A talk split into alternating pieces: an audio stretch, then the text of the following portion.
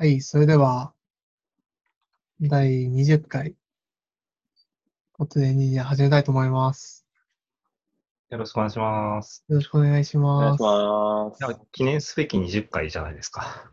そうですね。はい結構頑張ってますね。え、うん20回、ポッドキャスト続けてるとか言ったらす偉いよ ね。偉いですね。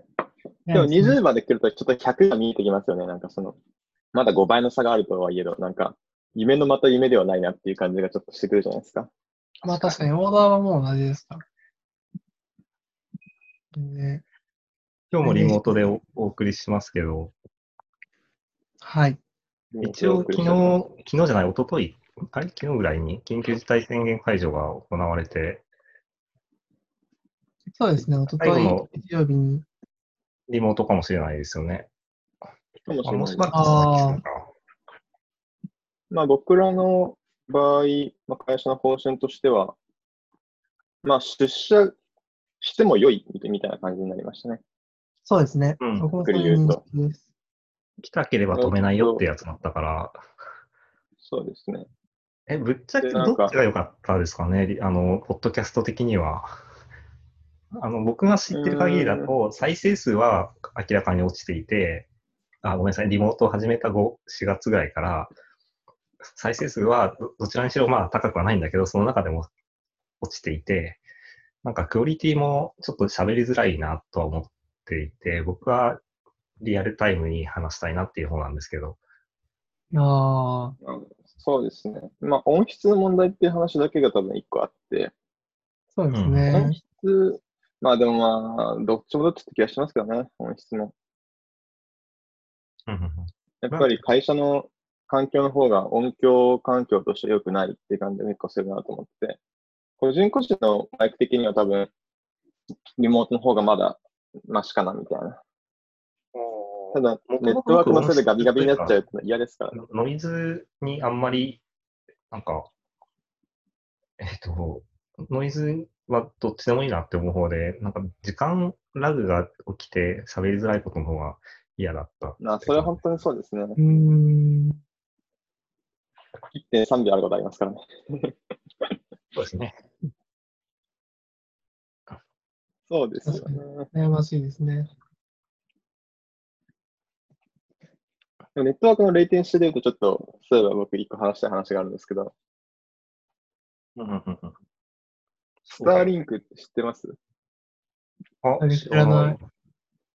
そう、意外とみんな知らないんですよね。僕も48時間前ぐらいまで全く知らなくて、最近です。でも結構ロケット好きなんですよ、ロケット。あロケットの発射とか見るの好きなんですけど、ななんで最近はスペース X の発射動画とか、着陸っていうんですかね。あの、逆再生みたいに見える、あの、うん着地？みたいなのを見てたんですけど、見えるんだね。面白い。で、それ、今見てて、で、最近、そういえばススペース X 何やってんだと思って、まあ、僕の認識としては、なんか NASA から、これ運んできてって言われて、はいはいとか、それからうちょうちの人工衛星打ち上げたいんだけど、あ持ってってくれるんだろうかみたいな。はいはいみたいな。まあ、要は、まあ、運び屋さん、運び屋っていうか、うん宇宙に持って行ってほしいものがあったら任せなさいという会社だと思っていたんですよ。うん。ところが、それで、ただ最近スターリンクっていうプロジェクトやってるって聞いて、はあ、スターリンクとは何だろうと思って調べてみたんですよね。うんなんだろでこのスターリンクって何かっていうと、今、宇宙には、まあ、少なくとも知られている人工衛星というのは8900個あるらしいんですよね。まあ、ウィキペディア情報ですけど。う。うん。うんオーダーとしてはまあそれぐらい。8900個。で、スペース X はそれに対して、スペース X だけで1万2000個打ち上げるって言ってるんですよ。そんな打ち上げたいんだ。そんなに打ち上げたいんですよ。で、そんだけ打ち上げて、その、低い軌道上に、さまあ、350キロから550キロぐらいの低めの、えっと、軌道に、えっと、めちゃめちゃたくさん人工衛星をメッシュ状に打ち上げて、そこを通じてインターネット回線を提供するっていうプロジェクトになってるんですよね。うーん。やばいですね。面白い。で、これ、なんで0.1と関係あるかっていうと、その、光の速さってあるじゃないですか。あれってそのね屈折率はガラスの中では1.4とかあるので、うんその地球上でどんだけうよまく光ファイバーを引いたとしても、まあ、結構霊点に乗ってしまうと。うん。そこで、なんかそこ、その場合だと、宇宙空間に一回行って、宇宙空間上をレーザーで、ええ宇宙空間上をレーザーで、レーザーでなんかこの複数の人工衛星でなんかリレーして、地上に帰ってくる方が早いっていう話なんですよね。うーん。えー、で、そうなってくると、その、レイテンシー、えっと、現状で、ロンドンとアメリカでレイテンシーを5ミリセック減らすために、なんか、年間、えっと、1ミリオンドルぐらい？だから1兆円、ん ?1 億円ぐらいとかかかったりしているので、うん。その市場をがっぽり持っていけたら、究極的には、究極的には、なんかそれだけで、年間30ビリオンドル儲けるって言って言ってるんですよね。うーん。いいですね、それで現状の、現状の売り上げは年間に、えっと、3とか5とかビリオンドルなんですよね。それが一気にインターネット接続か接続回線を提供する会社として、その5、6倍のその売り上げを上げようとしている。えー、衛星ってなんか、すまあなんか、スペース X とかやっぱ運ぶとか、え衛星を打ち上げて、その、撮影するとかそういうことしか全然思いつかなかったけど、ネットを提供する、地上にネットを提供するっていうの、めっちゃ面白いですね。そうなんですよね。それは、だからえっと、はいスペース X のプロジェクト名が、その、スターリンクってものになっている。で、そうです。同じようなアイディアは他の人たちもも。持っているけど、そもそも着手して、宇宙事業に着手している人たちが少ないから、まあ、先にやれば、なんか総取りできるみたいな話ですかね。そうですね。それとえ結構ス、スターリンクはスペース X じゃないとできないみたいな事情が一個あって、あ、そそうれなんだ。はですね、えっと、このレイテンシーを下げようっていうことまで考えると、かなり軌道の低いところに衛星を置く必要があるんですね。その、地球からの距離を遠からすごく乗っちゃうからってことだよね。まあ、なるべそうですね。く関係を、そうだよね、短くしたいですよね。で、そうなってくると、これまでのそういう衛星の手法っていうのは、静止衛星を使う方方法だったんですよ。静止衛星を使うと、えっと、そもそも地球と衛星までの距離っていうのはすごく離れてしまうんで、レイテンシーがそれだけうん。でラウンドトリップで240ミリセックとかだったかな、みたいなぐらい乗ってしまうんで、もうい意味がないんですよね。うん。なんで、まず高度を下げる必要があると。で高度を下げると当然ながら、えっと、その1個の人工衛星がカバーできるエリアってのは小さくなってしまうんですね。確かに。そうすると数が必要で、最低でも1200とか必要なんですよ。うん。で、そんだけたくさんメッシュ上に打ち上げることができるのは、自前でロケットを持ってるスペース X しかないっうん。ていうような感じで、スペース X にしかできない仕事みたいなところがある。まあだから、打ち上げの技術を着実に貯めてきたから、まあそういう選択肢も出てくるみたいなそうですね。話しますかね。あの、スペース X が持ってるファルコン9とロケットの打ち上げ費用が、えっと、1回あたり60億円ぐらいらしいんですよね。うん。で、これが、えっと、その市場の中では壊滅的に安いらしいんですよ。ちょっと他のところはいくらか知らないんですけど、60億円ってのがまず壊滅的に安いです。当然ながら、あとそのこの60億円っていうお金っていうのは、スペース X は外部に売るときのお金なんですよね。うん。で、内部的なコストっていうのは公表されてなくって、でも実は内部的には、その20億円ぐらいで打ち上げることができるんじゃないかみたいな話があるんですよね。そうなってくると、その、バンバンバンバン人工衛星ぶん投げてもいけるみたいうん。うんな。これの全てを打ち上げる経費がうん10ビリオンドルらしいんですよね。だから、ちょっと果てしない金額を使っているという。ちなみに気になったのは、その打ち上げ1回で、別になんか可能な限り物を詰めたら多分たくさん物を運べると思っていて、はい健康衛星とかって、なんか何個分くらいあげれるんだろうね。さんに1個とかなのかなそれとも、スペース X の場合は、これ一気に60個打ち上げてるんですよね。へー、あじゃあそんなに1000を60で割って、まあ大体、えーっと、20とか ?20 回あげればもう1000個いくってこと？そうなんです。ですでに、えっと、その60個、60個打ち上げるのを1バッチって彼らは呼んでるんですけど、うん。そのバッチを6回打ち上げてるんですね、すでに。で、全部成功させてるんで、で360 360 60個ぐらいはもう飛んでる。え、そうじゃん。じゃあもうあとに、あと2回、2回というか、あと2倍くらい、これまでやれば。し、まああと、たくさん詰める能力自体も上がっていけば、もっと早くたどり着けそう。まあ、意外と現実的にたどり着きそうなオーダーですそうね。ですね。えー、なんか今、ウィキペディアを見てるけど、2020年からもう今年5回ぐらい打ち上げて、1回に60個ずつ衛星をえ、すごいじゃないデですか。していくっていう、すごいですね。なんかコの、ロナで大変なのにね、よく頑張るな。そうなんですよね。この60個一気に宇宙空間に解放して、じわーって彼らが離れていくのめちゃめちゃかっこいいんですよね。えー、そういう映像も公開されてるんでも、それ、はいそのペースってことは、もうあと1年くらいで1000にたどり着きそうですよね。えっと、ちょっと何年だったか覚えてないですけど、なんか2023年とか24年とかにはもう全部行くみたいな、そういう計画だった気がしますね。へえ。なんかえちなみに30何年とかそうそんな感じで全然なくて。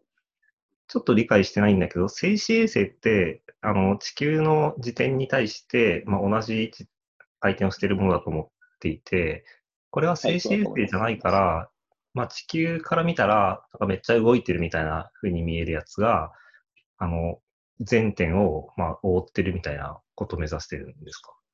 そうですね、その通りです。結構制御とか難しそうなイメージではあるよね。難しそ玉突き事故的にデブリが起こったら怖いとか、なんかそういう素人考えで思っちゃうなと。まあ、それは本当にその通りで、そのそちょっと前に話したケスラーシンドロームにならないために結構いろいろ頑張ってるはいるらしいですね。うん。う。どういうネットワークのルーティング時代も。もちょっとどうするのか気になりますよね。あなんかそうなんです単位関係みたいな一の応が変わっていくのか、保存されるのか。えっと、一応、その、まだそこに関しても明らかなことは言言われてないんですよね。公式情報としては確か出てないんですけど、なんかいろんな人たちが、まあ、この数で、この角度でデプロイしてるってことは、多分、こういうことをしたんじゃないかな、みたいなことっていうのをいろいろ、うんその、その、試行錯誤、まあ、考えていて、うん。まあ、一説によると、その、毎回最短ルートを探して接続するんじゃないかと。うん。いうのが、まあ、一一番有力で言われていて、その、すごいたくさんの数、まあ、の2点を選んで、衛星がの位置がどんどんどんどん変わっていっても、最短ルートを計算するっていうのは、ラップトップでも全然できるぐらいの計算量であるっていうことを示していて、だったら別にスペース X が頑張れば、その、とりあえずこのルートを使って、で、それ、はい、やっぱりこの時間帯だからこれ、これ使ってっていうことは、まあ、全然できるだろうみたいなことを言ってる人がいましたね。あと、もう一個気になるのは、いや、なんか、まだ、まだ先の話だけど、まあ、実際使い始めた時に、えっと、まあ、地上の、まあ多分なんか、そのスペ、スターリンクに切り替える、まあ、交換機みたいなとかが間に挟まるんだと思っていて、そっちを通す方が早いケースと、そうじゃないケースっていうのが、まあ距離とかに依存して出てくると思っていて、やっぱ近い距離との通信だと、そう宇宙に一回行く0点差が大きいとかは普通にあると思うから、っていう時にそこら辺の制御どうするんだろう。もしかしたらまあ、割と最初は固定した場所同士とかでやったりするのかね。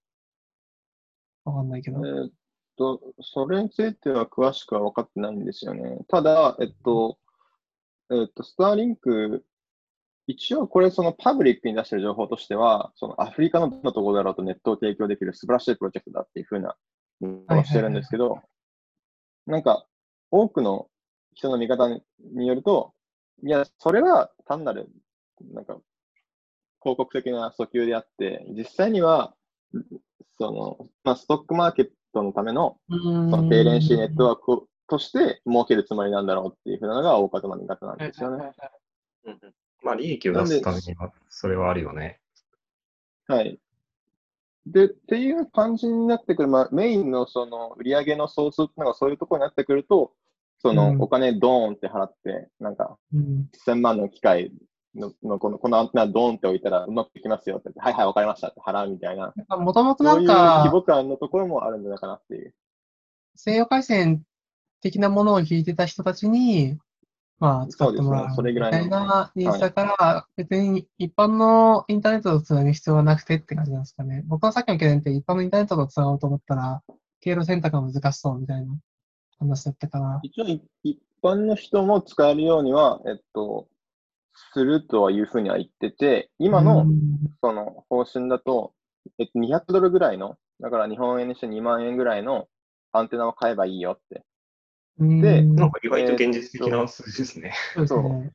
えで、その、えっと、そのアンテナの大きさっていうのは、まあ普通のピザぐらいだよ、みたいな言い方をしていますね。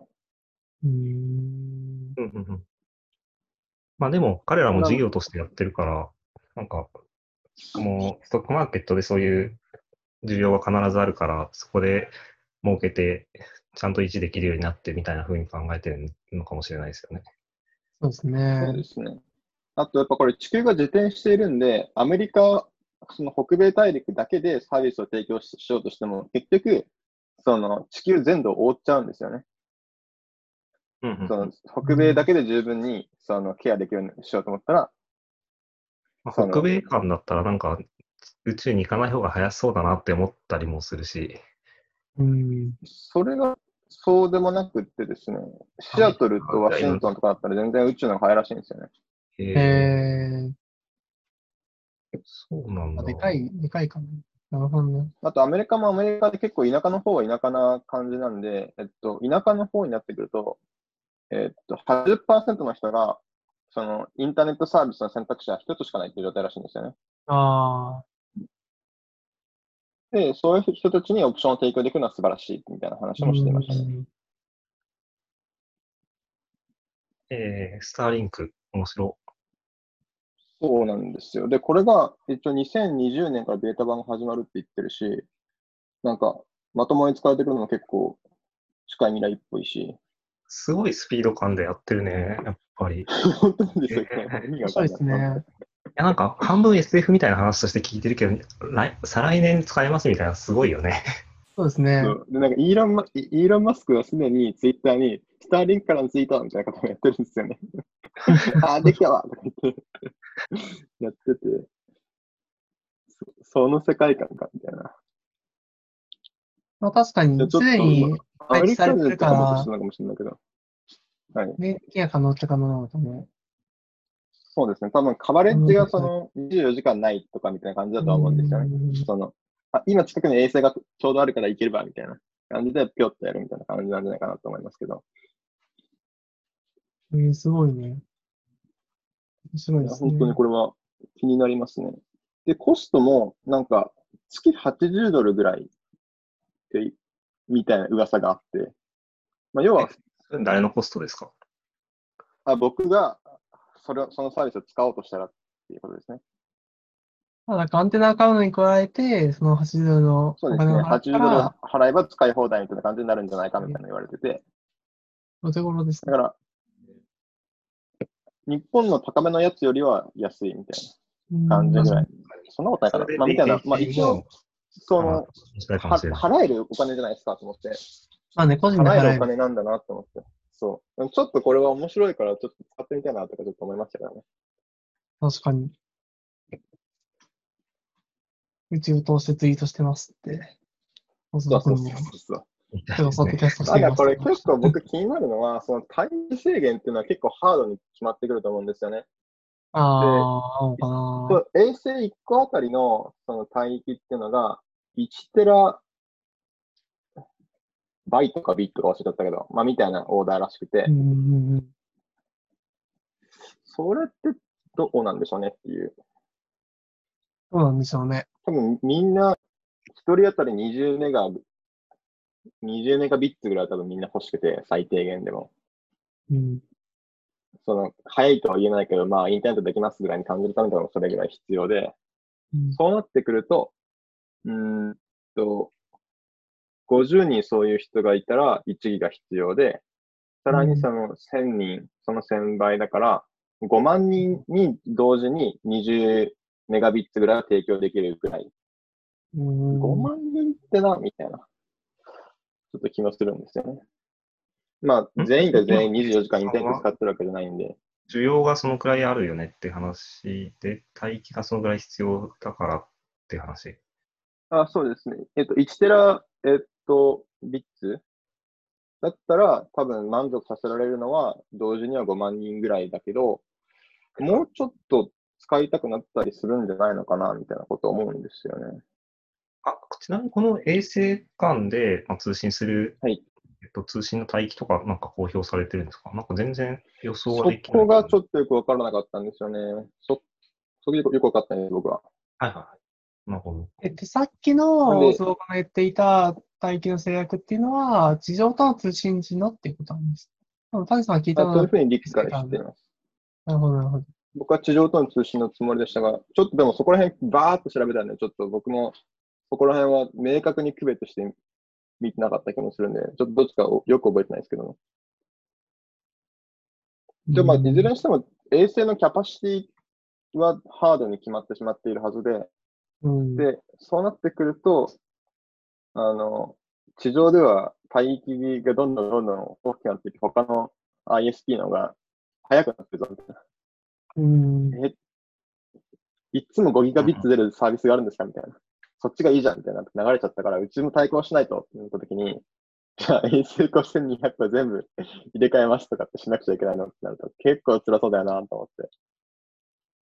思うんですよねでもなんそのか、あたりどうすんだろうっていうのは。いろいなんかグロろーバルに技術が進んだらメンテも簡単になっていくとかあるかもしれないですよね。さっきなんか60個上げて60個も上がるんですごいって言ったけど、なんか、その10倍上がるようになったら2回上げたら済むから大丈夫とか。そうかもしれないですね。数を増やせば経営するモデルになってるのかもしれないですよね。そのまあ最低1200必要だけど、そのキャパシティとしてはその100倍ぐらい地球には置けてみたいな。うん。なんか、制御の難しさとか、さっきの衝突した時にリスクが大きいとかを除いたら、たくさんあったら、スケールできるかもしれないですね。単純に増や障せばいい。害多様性も上がりますしね。うん。うん、そうですね。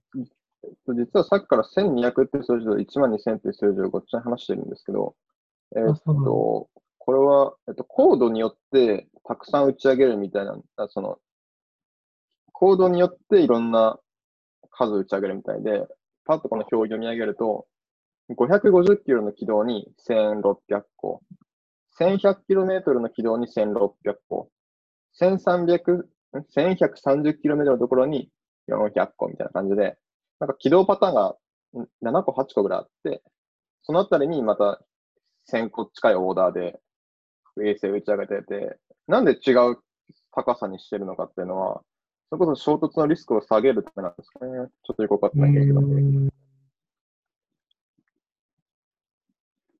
で、とりあえず今フェーズ1の550キロっていう軌道に、えっと、1584個打ち上げたくて、今420個ぐらい打ち上がってるって感じですね。なるほどね。すでにそこにあるんですね。そうなんですよ。へえ。結構低いんですね。500キロか。え、そんなとこにいるんだ。へえ。まあ、全然見えるらしいんですよ。あさっきさっき60個一気に打ち上げるって言ったじゃないですか。うん。はい。これって、えっと、つまりどうなってるかっていうと確かなんですけど、えっと、このスペース X が今考えてる軌道っていうのは、えっと、20本の軌道がうんあって、それを少しずつこうずらしていって、えっと、その20本の軌道のうちに、えっと、全部60個ぐらい衛星がある。それによってメッシュ状になってるっていう風なのが作り方なんですけど、えーっと、な多分ですけど、その1個の軌道に乗る60キロっていうのは一気にボンって出して、少しずつ距離を離していって、こう輪っかにするみたいな感じになってると思うんですよね。なんで、打ち上げ直後は結構一列にす綺麗に並んでるんですよね。うんこれはあの、スターリンクトレインって言われてて、がこの、普通にこう空を見上げると、こう、ツワーってこの、一本の線に伸びてるのが見えるらしいんですよ。うんこれ見たいな、確かに。なんかそれをトラックするアプリというかサイトとかもあって、君の場所だったらね、何時ぐらいに空を見上げると、このトレインが見えるよみたいな、あったりするんですよね。そうなんですね。これが見えるってのは実は結構やばい話ではあって、なんか、えーっと、天文学者とかは、それで宇宙観測が困難になるかもしれないっていうので結構、その、懸念を表してるらしいですね。まあ、確かにそれは先輩の気持ちはわかる。まあ、結構反射とかはしちゃうんで、なるほどね。まあなんかそのためになんかその、あんまり反射しづらいなんか素材に変えましたとか、いろいろやってるらしいですけど。うん。なんかトリッキーな動きをする星が見つかったと思ったら、なんか衛星が反射してた。そうそうそうそう。やだもん。なるほどね。いやースター、スターリンク面白かったですね。なかったですね。面白いですね。なんか、結構大規模で盛り上がってる話なのに、日本人で話してる人全然見ないなと思って。うん。あ僕も今日初めて聞きました。なるほど。ですよね。これはなんかすごいゲームチェンジャーな可能性あるなと思って。なんか Amazon とか Google とかって彼ら自分でサービスも作ってるくせに、なんか、その、自分、なんかその、まあ AWS と GCP の話をしてるんですけど、なんか、自分でインフラっていうのを作って、それも売りもするし、自分で使いもするっていうことをやってるわけじゃないですか。うん。で、なんかスターリンクも、まあ、同じようなところあるなと思ってて、ロケットを打ち上げるっていう仕事をししつつ、で、そのインターナルからだからめちゃめちゃ安くロケットが使えて、だから人工衛星を1万2000個打ち上げるみたいなことってのも可能になるみたいな。うん。自分の社内でなんかそういうインフラというか、基盤を持ってるってめちゃめちゃ強いんだなっていうこの感じがしますね。うん。確かにね。まあ、スペース X しかできないよね、今は。そうですね。ですね。で、なんかそこはやってきた成果みたいなところありますよね。最初は宇宙事業とかで、どうなるのかってこと。Amazon より AWS なんか売り上げ多いみたいな話あるじゃないですか。売り上げだっけだから利益な気がす利益でしたっけ？ねまあ、いずれにしてもな、まあ、なんかの数字が大きいわけじゃないでする。か。うん。まあ、という記憶がどっかにあるんですけど、で、スペース X も、そのうち、そのロケット打ち上げ事業よりも、このスターリンクで稼ぐお金の方が5、6倍大きくなりそうっていう、これは多分売上ベースなんですけど、っていう推計になってて、なんか、だからススペース X の見方もちょっと変わるんだろうなと思ってて、うん。彼らは、インターネットサービスプロバイダーなんですよ、みたいな。確かに面白い。で、これでバカみたいなお金を稼いで、その月に行くためのロケットの開発資金にしたいみたいですね。うんうんうんうんうんなんか全体的に夢があって、応援したくなってしまうんですよね、スペース X の話とかって。ね ありますよね。でもこれ、この、まあ、いつからこの野望があったのか知らないですけど、こういったものを2002年に使ってるって恐ろしい話だなと思うんですよね。なんか、新しいって意味でもそうだし、え、2002年の段階で火星に行くって本当に思ってたわけみたいな。やべえやつだなって思うわけですよね。スペース X って2002年なんですか？設立2002年がとして創業ですね。ねなんか、確かに、調べたら2002年に出てきますね。しかもペーパー作った直後だと思うんですよね。うーん。え、なんか1年惜しいですね。2001年だったらいいなって、ちょっとどどうでもよく思ったんですけど。宇宙の旅的にですか？そうそうそう。いや、まあ、それは2001 2001年宇宙の旅の次ってことですよ、これは。なるほど。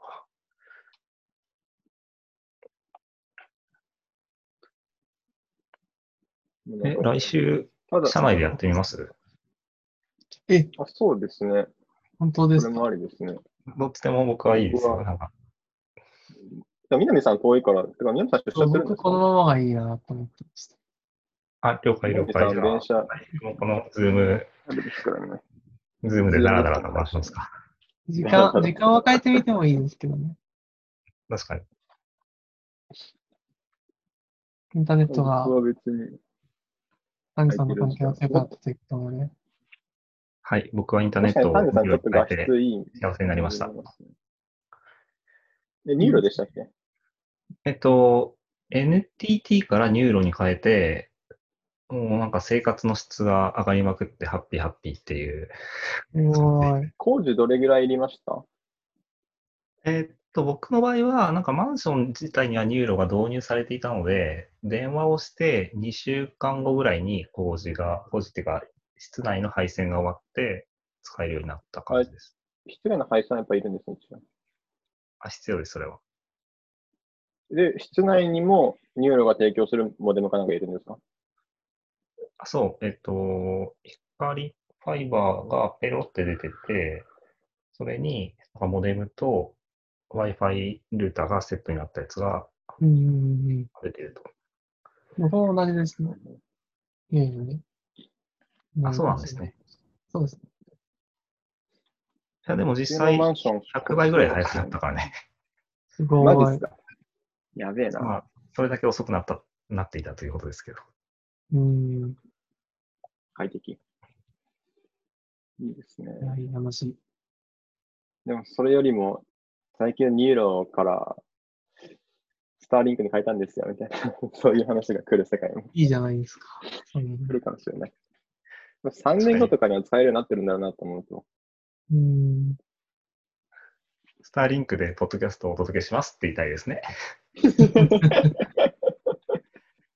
このポッドキャストはスターリンクを通じて収録しております。やっぱレーテンシが低いからね、さすがに日本国内だったら、スターリンクの方が多分レーテンシいいですけどね。うん。そんな気がするね。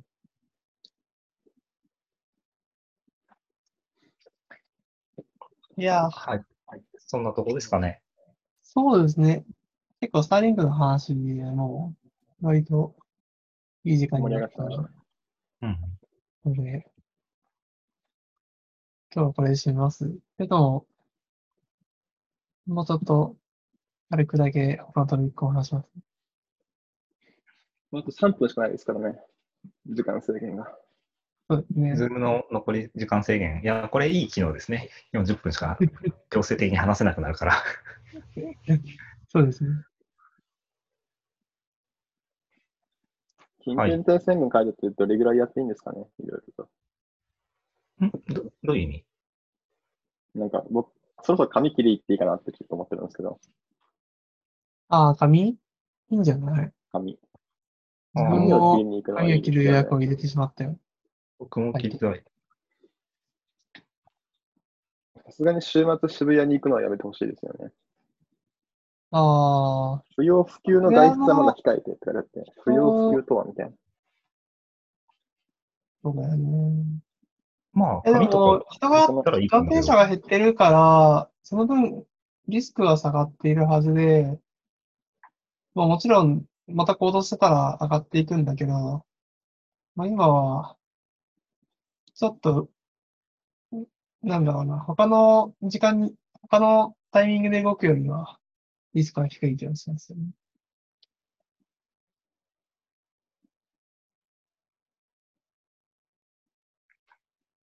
まあちょっとどういう推移になるかにもよりますけど、これからも。まあ、対策する。そうですね。まあ、あと、リモートに移行していく会社と、戻す会社といろいろとあると思うんですけど、うん。難しいですよね。いいですよね。でも、会社が完全リモートになったら、僕、引っ越しますからね。